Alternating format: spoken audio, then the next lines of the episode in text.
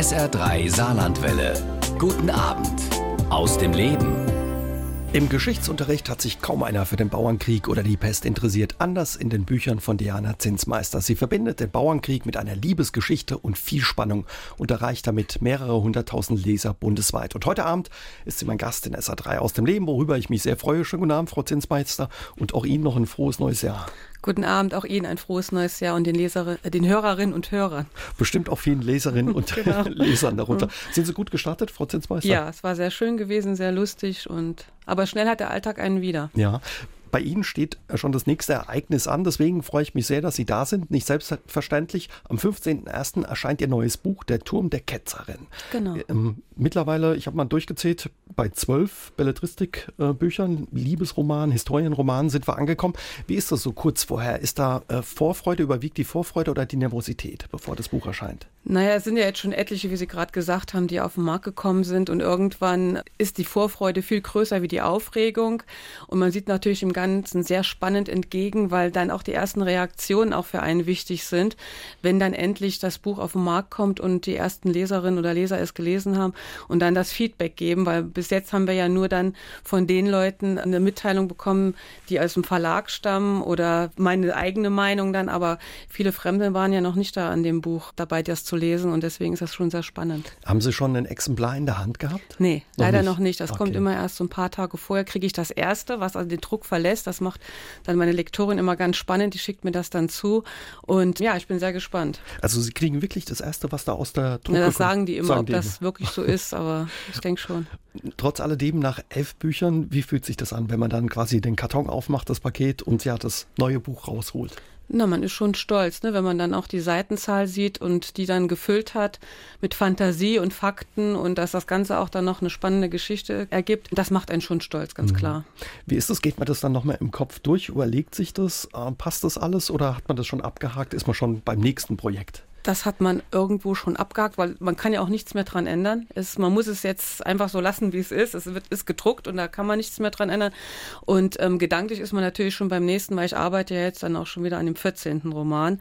Und man resümiert dann noch so ein bisschen und überlegt dann noch, aber letztendlich ist es abgeschlossen. Mhm. Jetzt haben wir viel drüber geredet. Der Turm der Ketzerin, Fortsetzung von Das Lied der Hugenotten. Um was geht's? Das Lied der Hugenotten war ja der erste Teil, war ja die Fluchtgeschichte. Es hat davon gehandelt. Spielt im 16. Jahrhundert? Ne? Genau, ne? nach der Bartholomäusnacht äh, von Paris.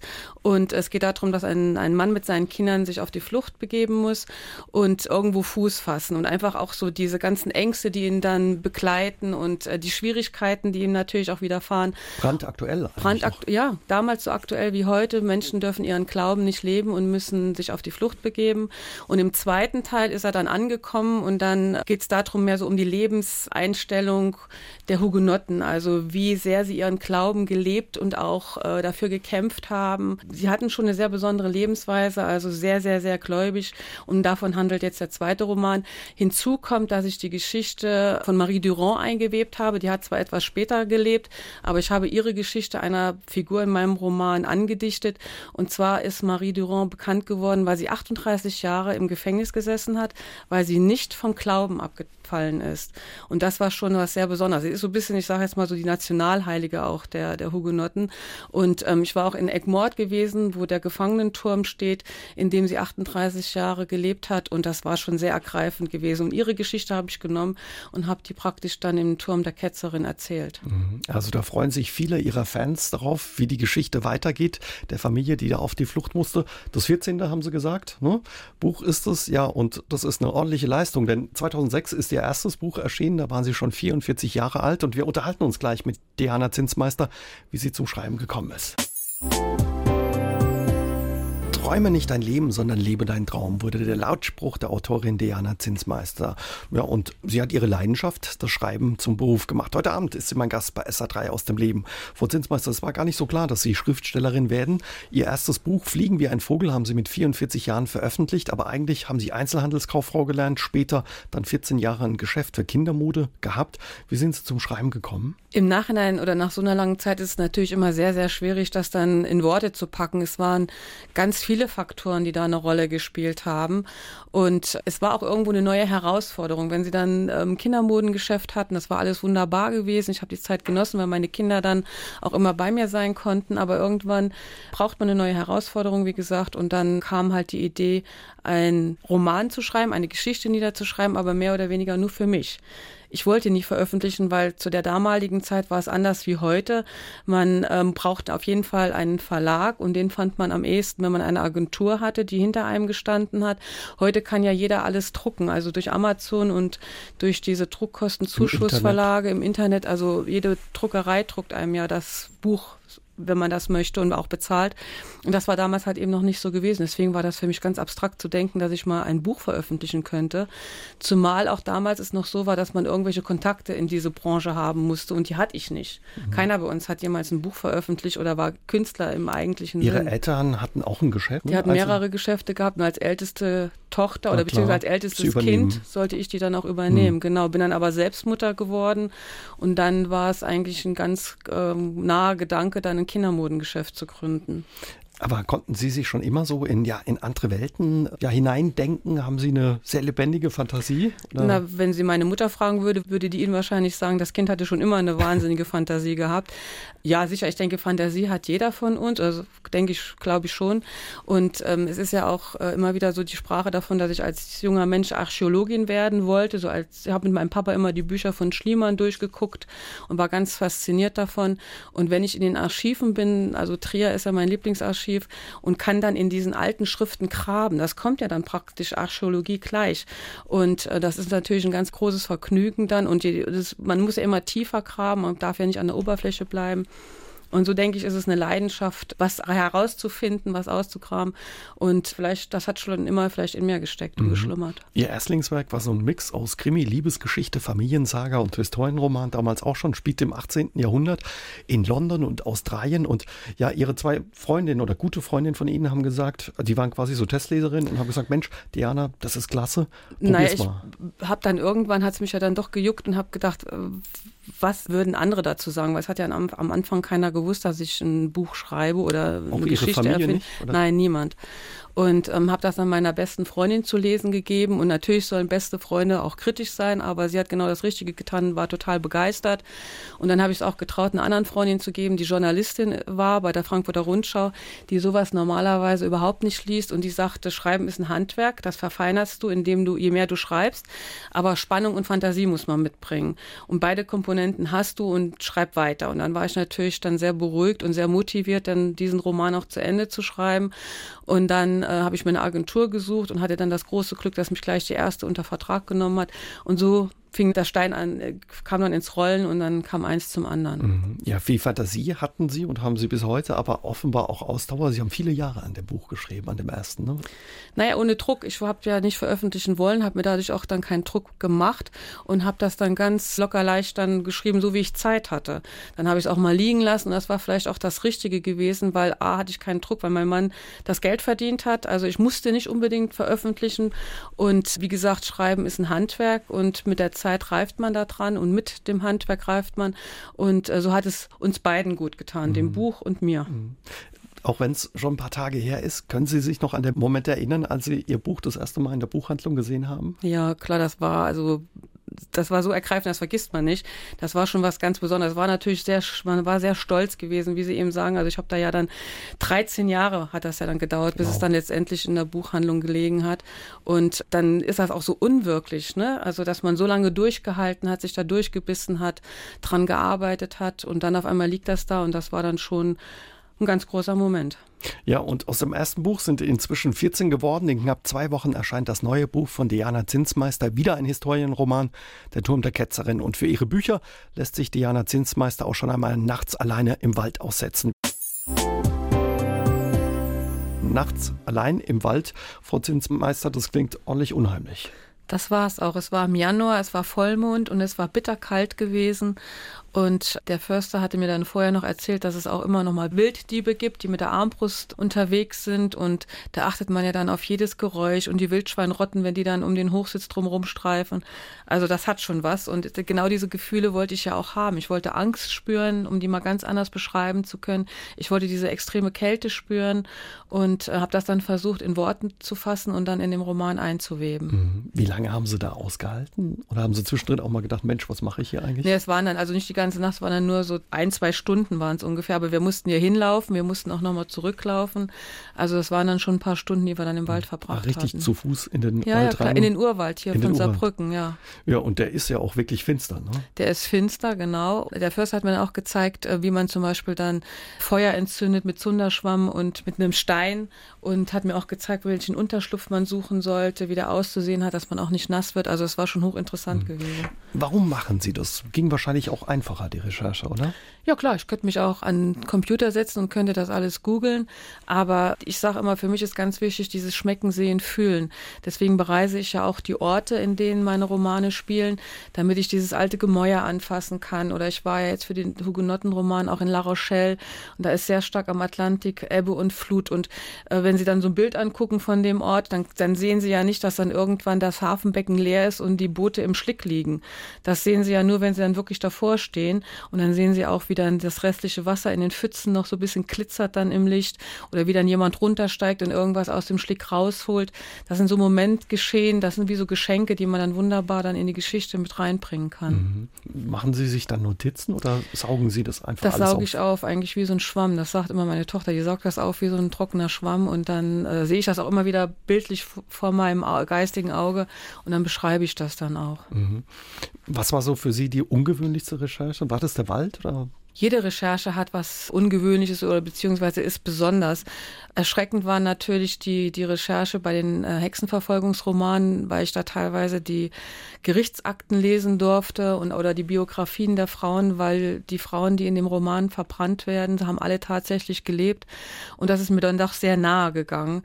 Aber ich hatte auch ungewöhnliche ähm, Berichte aus dieser Bartholomäusnacht, Augenzeugenberichte, die ich dann in dieses das Lied der Hugenotten eingewebt habe. Und ich wollte eigentlich diese Bartholomäusnacht nur mit wenigen Seiten beschreiben, weil viele Romane davon handeln. Aber ich habe dann, wie gesagt, diese Augenzeugenberichte gehabt und die mussten einfach auch da rein.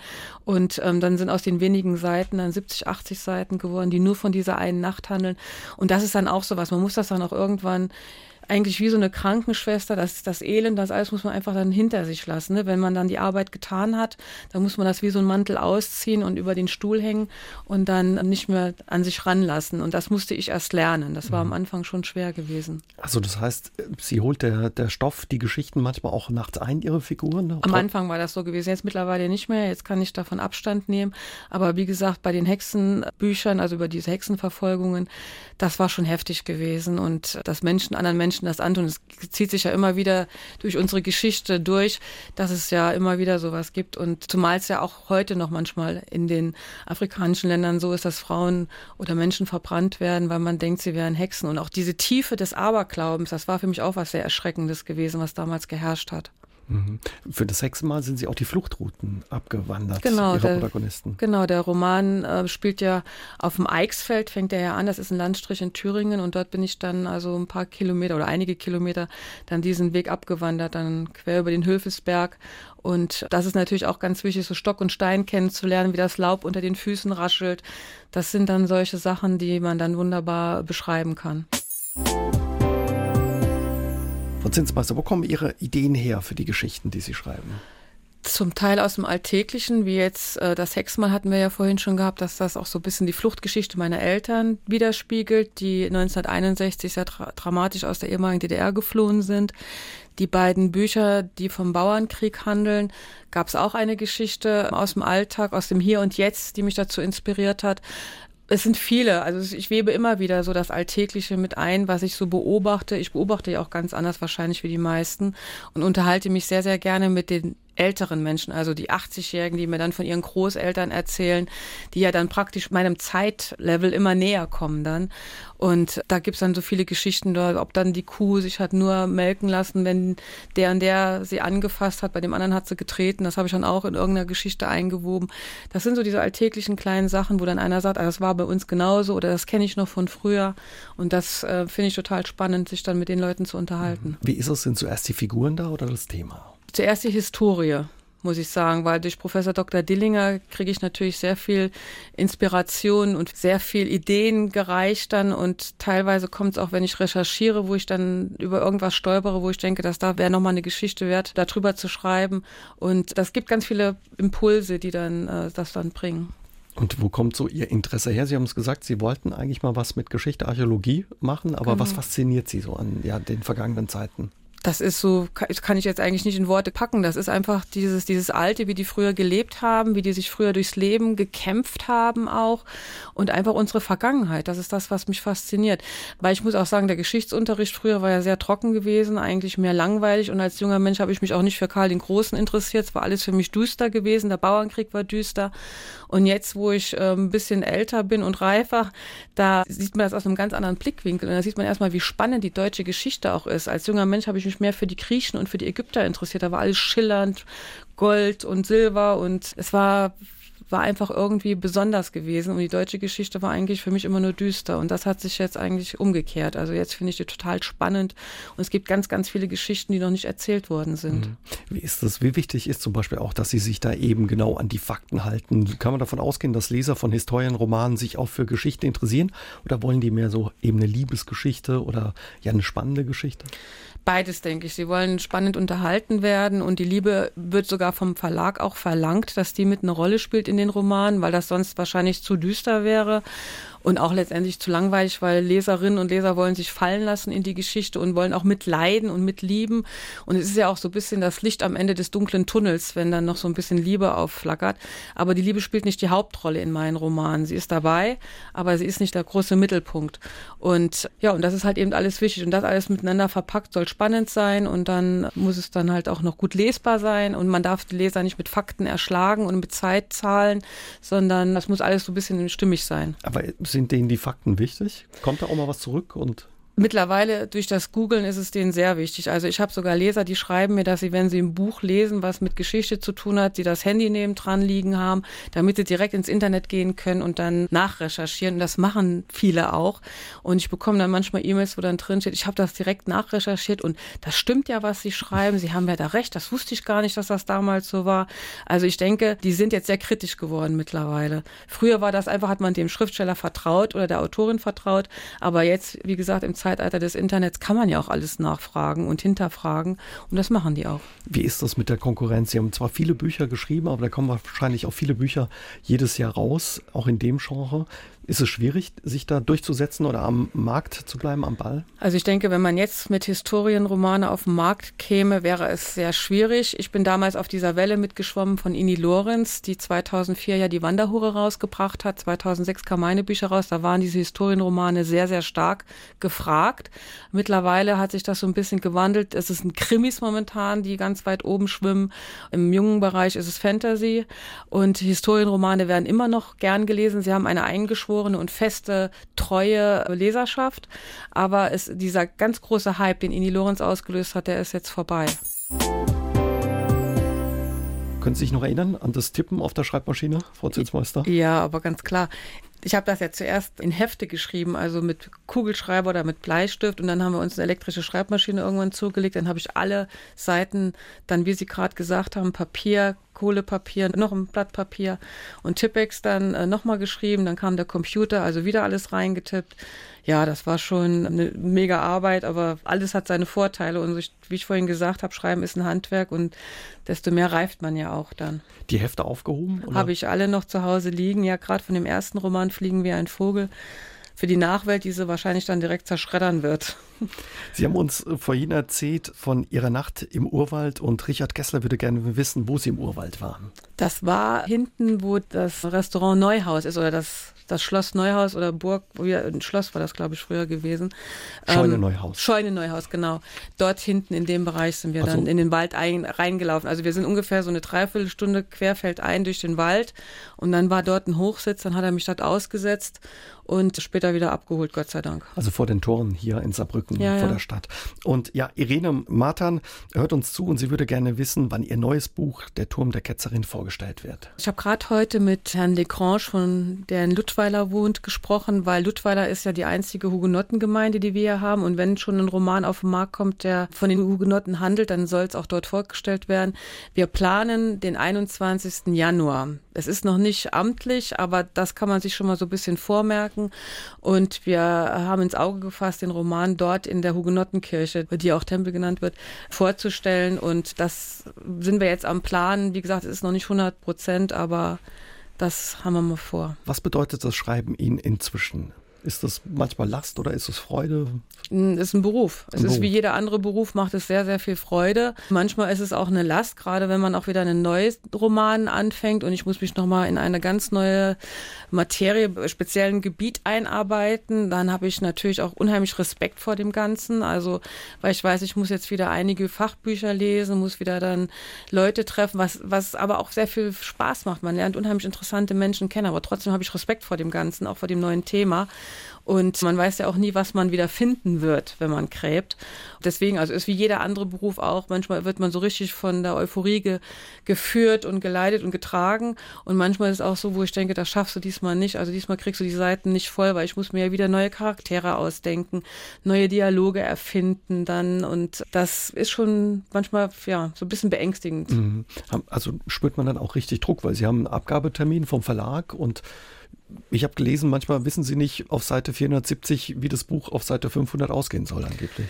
Naja, ich weiß immer, wenn ich mich mit neuem Thema beschäftige, relativ schnell den Anfang und ich weiß auch relativ schnell das Ende und muss mich dann in die Mitte hinarbeiten. Das heißt, ich muss ja dann irgendwo 500 Seiten füllen mit meiner Fantasie, mit, mit Fakten und mit Wörtern vor allen Dingen. Und das ist natürlich dann schon so, dass dann sich ein Druck in einem aufbaut das Problem, was ich habe, ich kann am besten arbeiten, je stärker der Druck wird. Das heißt, ich verschwende ich. am Anfang immer so ein bisschen Zeit, die ich eigentlich nutzen könnte, um einfach mal zu schreiben. Aber ich brauche diesen Druck. Und wenn es dann dem Ende zugeht und dann äh, wird die Nacht zum Tag, also dann kann meine Schreibzeit dann manchmal 16 Stunden andauern und dann ist der Schlaf ganz auf ein Minimum reduziert.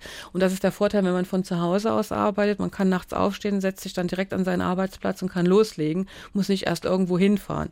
Der Nachteil von von dem Arbeiten zu Hause ist natürlich, man ist immer greifbar. Als Frau sieht man immer noch, dass der Haushalt vielleicht noch irgendwo was gemacht werden muss. Der Staubsauger steht noch da. Also man wird auch ganz schnell abgelenkt dann. Und das ist so ein bisschen der Nachteil, wenn man zu Hause arbeitet. Mhm. Aber die Vorteile überwiegen natürlich. Und wie sind Sie als Person, wenn Sie schreiben, Frau Zinsmeister, gut auszuhalten oder dann auch mal schlecht Da drauf? müssten Sie jetzt meine Familie fragen. Aber ich denke, also meine Schwester sagt schon, ich, man merkt mir an, dass ich dann sehr angespannt bin. Ne? Weil ich eigentlich, auch wenn ich dann irgendwo bei meiner Schwester, bei meinem meinem Bruder oder egal wo sitze, die Gedanken sind dann immer bei dem Roman, weil ich immer weiß, ich muss jetzt äh, nochmal so viele Seiten schreiben, bis das Ding dann endlich beim Verlag dann äh, abgesegnet wird. Und das ist dann schon Wahnsinns vom Druck her.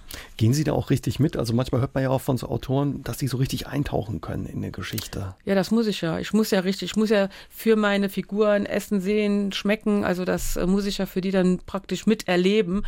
Und dann muss ich mich ganz fallen lassen in meine Geschichte, muss von der auch überzeugt sein. Aber letztendlich sind es meine Figuren und ich kann die agieren lassen, wie ich will. Da fließen die, auch mal Tränen dann? Oder nee, so dramatisch nicht, nicht nee. Es tut mir zwar leid, wenn dann mal eine Figur gehen muss, ganz klar, weil man irgendwo dann doch so, wenn man den Leben einhaucht, dann hängt man ja auch so ein bisschen an denen, aber dass ich das jetzt so ganz sie als Person meines Lebens sehe, so nicht, nee. Seit mehr als zehn Jahren schreibt Diana Zinsmeister einen Bestseller nach dem anderen. Heute Abend ist sie mein Gast bei SH3 aus dem Leben und im vergangenen Jahr ist auch zum ersten Mal ein Jugendroman erschienen von Ihnen, Frau Zinsmeister. Ja, genau. Das Auge von Lizentia ist ähm, im September beim Arena Verlag erschienen. Mein Einstieg in das Jugendgenre und ähm, ja, bin ich ganz stolz darauf, dass ich das jetzt auch noch gewuppt habe. Wie kam es dazu, dass Sie ja gesagt haben, ich schreibe mal einen Jugendroman? Die Idee war schon relativ früh in, mal, in mir drinne, weil äh, aus dem, meinen Erwachsenenroman kann man immer eine Figur rausziehen, die man etwas jünger darstellt und deren Leben man praktisch dann von Kindheit an erzählen könnte. Und das habe ich gemacht in Das Auge von Lizenzia, da habe ich den Wolfsbanner reingepackt und äh, der kam auch schon mal als erwachsene Person in Die Gabe der Jungfrau in der Schwur der Sünderin drin vor. Die beiden Romane, die vom Bauernkrieg handeln. Und genauso könnte ich jetzt die Kinderhexe aus meinen Hexenromanen rausnehmen. Und hinzu kam, dass mich ein Agent angesprochen hat, ob ich nicht Lust hätte, mal einen Jugendroman zu schreiben. Und dann hat sich der Gedanke verfestigt. Und dann war es letztes Jahr so weit gewesen und deswegen habe ich letztes Jahr auch zwei Romane geschrieben, einmal den Turm der Ketzerin und einmal das Auge von Licentia. Und das Auge von Licentia hat zwar historische Fakten mit drinne oder beziehungsweise historische Settings, aber es ist eigentlich ein Roman, der in der Jetztzeit spielt, mhm. in der Gegenwart. Es geht um ein Dorf im Mittelalter, aber dieses Dorf existiert nur in der Fernsehshow. Ne? Die Fernsehshow wäre die Gegenwart. Genau. Also Sie müssen sich vorstellen, Menschen wie Sie und ich wollen aus dem Hier und Jetzt aussteigen, weil sie einfach nicht mehr diesen Druck haben wollen, von der Arbeit her, von allem. Sie wollen ein entschleunigtes Leben führen und kriegen diese Chance geboten von einem Fernsehsender, der ihnen äh, sagt, wir bauen für euch ein Mittelalterdorf, ihr könnt dort drin leben wie im Mittelalter und euch selbst versorgen, aber das Ganze wird zweimal die Woche als Fernsehshow oder als Fernsehsendung dann im Fernsehen übertragen und das Kuriose ist, diese erste Generation, also die Eltern wissen, dass es eine Fernsehshow ist, aber ihre Kinder wissen es nicht. Die haben also keine Ahnung, dass außerhalb von Lizenzia eine ganz andere Welt, eine moderne Welt existiert. Und das ist natürlich sehr spannend gewesen, das darzustellen. So konnte ich meine geschichtlichen Sachen mit reinpacken und auch meine Fachsachen mit reinpacken.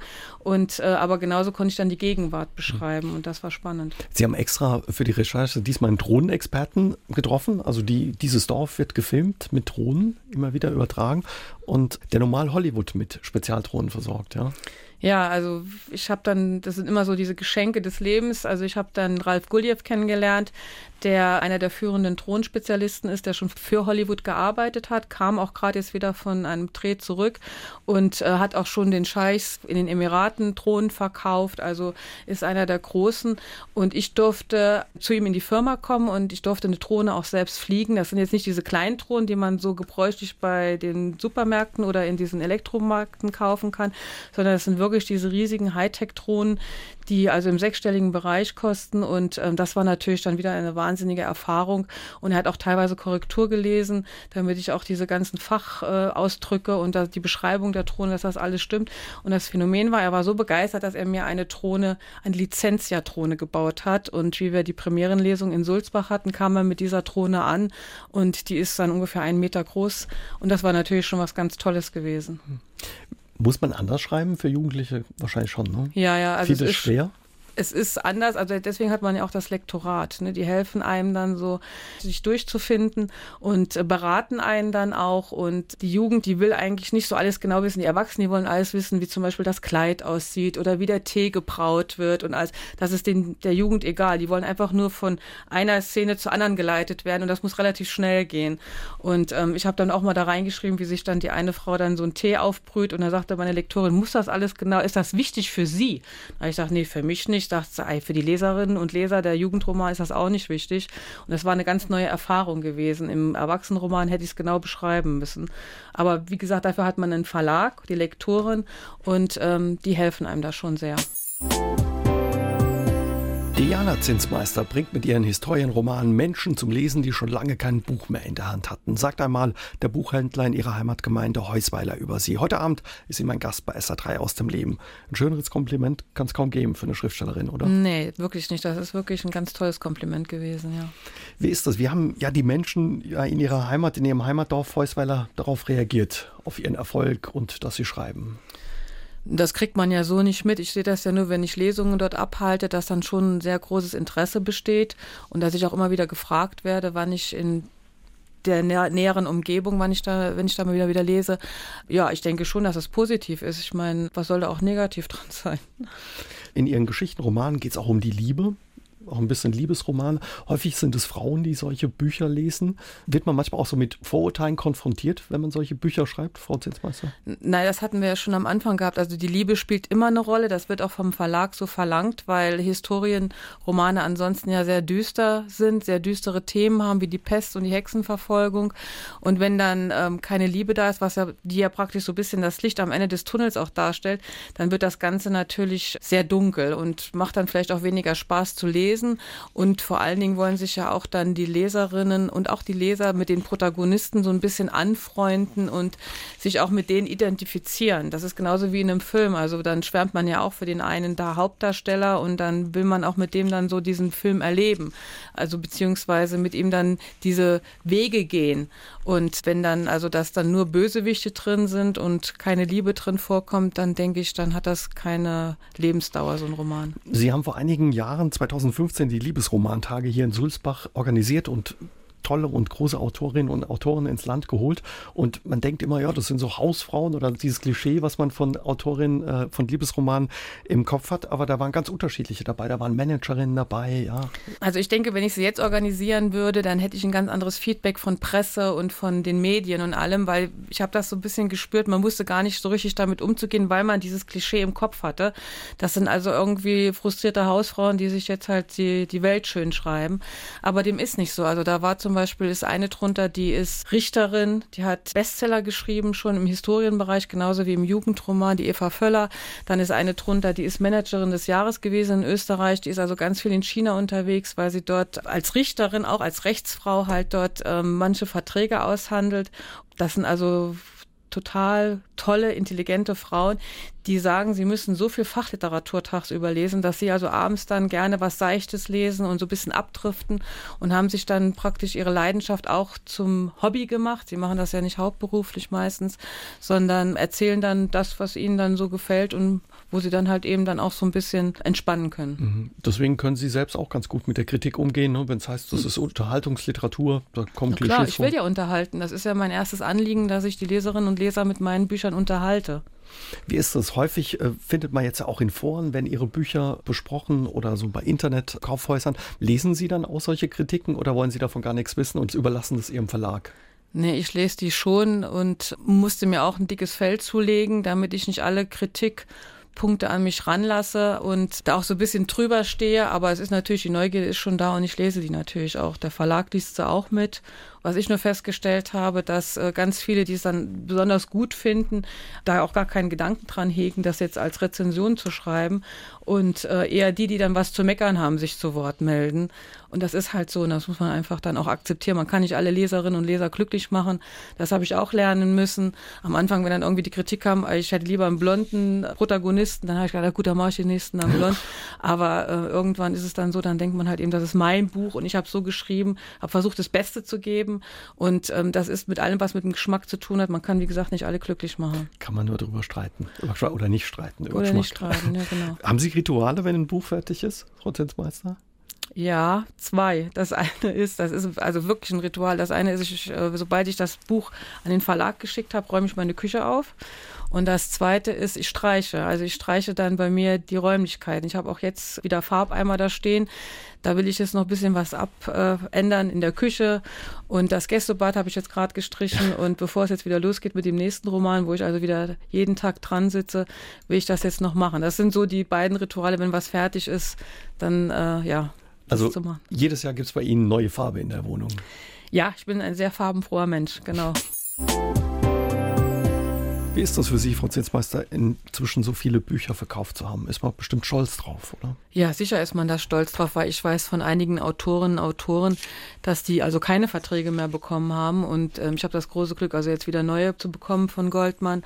Bei mir geht es also weiter und das ist schon, äh, nach so einer langen Zeit ist das schon super. Zumal meine Bücher ja auch alle Longsellers sind. Das heißt, die gibt es immer noch, die sind also noch nicht eingestampft worden. Und das ist natürlich ein großes Kompliment auch für mich.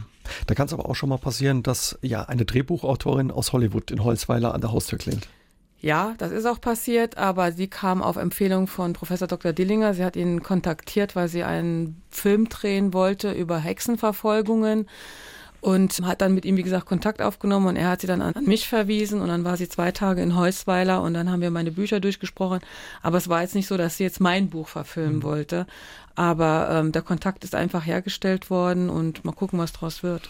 Wäre das so ein Traum von Ihnen? Ich denke, da träumen alle Autorinnen und Autoren von, dass ihre Buch irgendwann mal im Fernsehen oder auf der Kinoleinwand zu sehen ist. Das ist natürlich das Allergrößte, was einem passieren kann. Aber wie ich von Ini Lorenz weiß, wir sind ja miteinander befreundet, ist das ein sehr langer Weg, ein sehr harter Weg und ähm, da muss die Auflagenzahl eines jeden Buchs schon sehr, sehr hoch sein, dass da Interesse besteht, das zu verfilmen, weil es sind natürlich immense Kosten, die da auf diese Filmproduktionsfirma dann zukommen. Spinnt man da manchmal so und stellt sich einen Schauspieler oder eine Schauspielerin vor bei einer Figur? Ja, klar, auf jeden Fall. Man muss ja irgendwie so ein Vorbild haben, den man beschreiben kann. Und da ist es natürlich sehr leicht, wenn man dann so ein paar Schauspieler dann nimmt. Mhm. Haben Sie ein Lieblingsbuch unter den über zehn, die Sie mittlerweile geschrieben haben? Na, wir Autoren nennen ja auch gerne die, die Bücher unsere Kinder und sagen, alle unsere Kinder liegen uns dicht am Herzen. Aber die beiden Bücher über den Bauernkrieg, die liegen besonders dicht bei mir am Herzen, weil die finde ich ganz klasse, weil Jos Fritz war für mich eine großartige, besondere äh, historische Gestalt, die ich da wieder aufleben gelassen habe. Und das war unglaublich äh, spannend gewesen, dem Leben einzuhauchen. Mhm. Und deswegen also die Geschichte um den Bauernkrieg, weil die auch in Kaiserslautern spielt und ich diese Gegend da sehr gut kenne, weil die Familie meines Mannes von dort stammt, die finde ich besonders toll. Und hatten Sie da auch schon einen Schauspieler im Kopf, den Sie uns verraten? Oder? Ja, ich hatte da diesen Liam Neeson, das ist ja ein amerikanischer Schauspieler, der war so für mich so der Jos Fritz gewesen, ja. Mhm. Was sind so noch Ihre Ziele oder Wünsche? Vielleicht eine Verfilmung von, von was träumen Sie noch, Frau Zinsmeister? Also ich muss sagen, ich bin rundum glücklich. Ich bin glücklich, dass ich jetzt auch wieder neue Verträge habe, dass ich meine Fantasie weiter zu Papier bringen darf. Es gibt ganz viele spannende Themen, die noch nicht erzählt sind, auch ähm, historische Themen. Und mir macht es sehr viel Freude, auch im Saarland zu bleiben, weil zum Beispiel ich kriege auch sehr viel Feedback von den Leserinnen und Lesern, dass die teilweise ihr Saarland auch nicht so kennen und auch nicht wussten, zum Beispiel, dass in Aschbach eine Pestkirche steht oder dass auch jetzt die nahe äh, Pfalz, dass zum Beispiel Peaceport, den Ort kennt man, weil er als Weinort bekannt ist, aber dass der im 16. Jahrhundert zwei Jahre komplett abgeriegelt war von der Außenwelt, weil dort die Pest ausgebrochen war, das wissen wenige. Und wenn man das dann so den Leserinnen und Lesern näher bringen kann, und dann bin ich schon sehr, sehr glücklich mhm. und und ja klar wäre es toll, Verfilmungen, aber ich bin jetzt mal ein bisschen bodenständig. Und was für Geschichten wollen Sie noch erzählen, wo vielleicht auch die Region des Saarland drin vorkommt? Wir versuchen ja immer das Rad neu zu erfinden, wir Autorinnen und Autoren, und verraten das natürlich nicht, aus Angst, dass ein anderer ein bisschen früher das erfindet. Und deswegen, es ist eine neue Geschichte, also wie gesagt, schon im Keimen und ist auch schon teilweise niedergeschrieben. Die Inhaltsangabe ist im Verlag auch schon eingereicht worden und das wird mein neues Thema sein, die allerdings außerhalb des Saarlands diesmal angesiedelt ist. Aber Deutschland, weil ich könnte ja jetzt auch nochmal so ein bisschen das nahe Europa abklappern, aber ich bleibe jetzt in Deutschland, weil ähm, Deutschland hat noch viel zu erzählen. Und das wird wieder ein Historienroman. Auf jeden Fall. Dann wünschen wir Ihnen viel Erfolg dafür und vor allen Dingen noch viele schöne Geschichten, die Sie erzählen Ihren Lesern. Vielen Dank für Ihren Besuch. Sehr, sehr gerne und danke für die Einladung. Und wir merken uns, am 15.01. erscheint das neue Buch Der Turm der Ketzerin. Ihnen auch vielen Dank fürs Zuhören. Ich verrate Ihnen noch, wer nächste Woche mein Gast ist, dann geht es um die Indianer und ja, für die setzt sich seit vielen Jahren der Jurist Dieter Dörr ein. Gemeinsam mit ihm lenken wir einen Blick ja auf Aspekte, die bei dem Thema gerne vergessen werden. Ich würde mich freuen, wenn Sie dann auch wieder dabei sind. Bis dahin, passen Sie gut auf sich auf. Tschüss und gute Nacht, sagt Ihr Uwe Jäger. SR3 aus dem Leben. Immer dienstags im Radio, danach als Podcast auf sr3.de.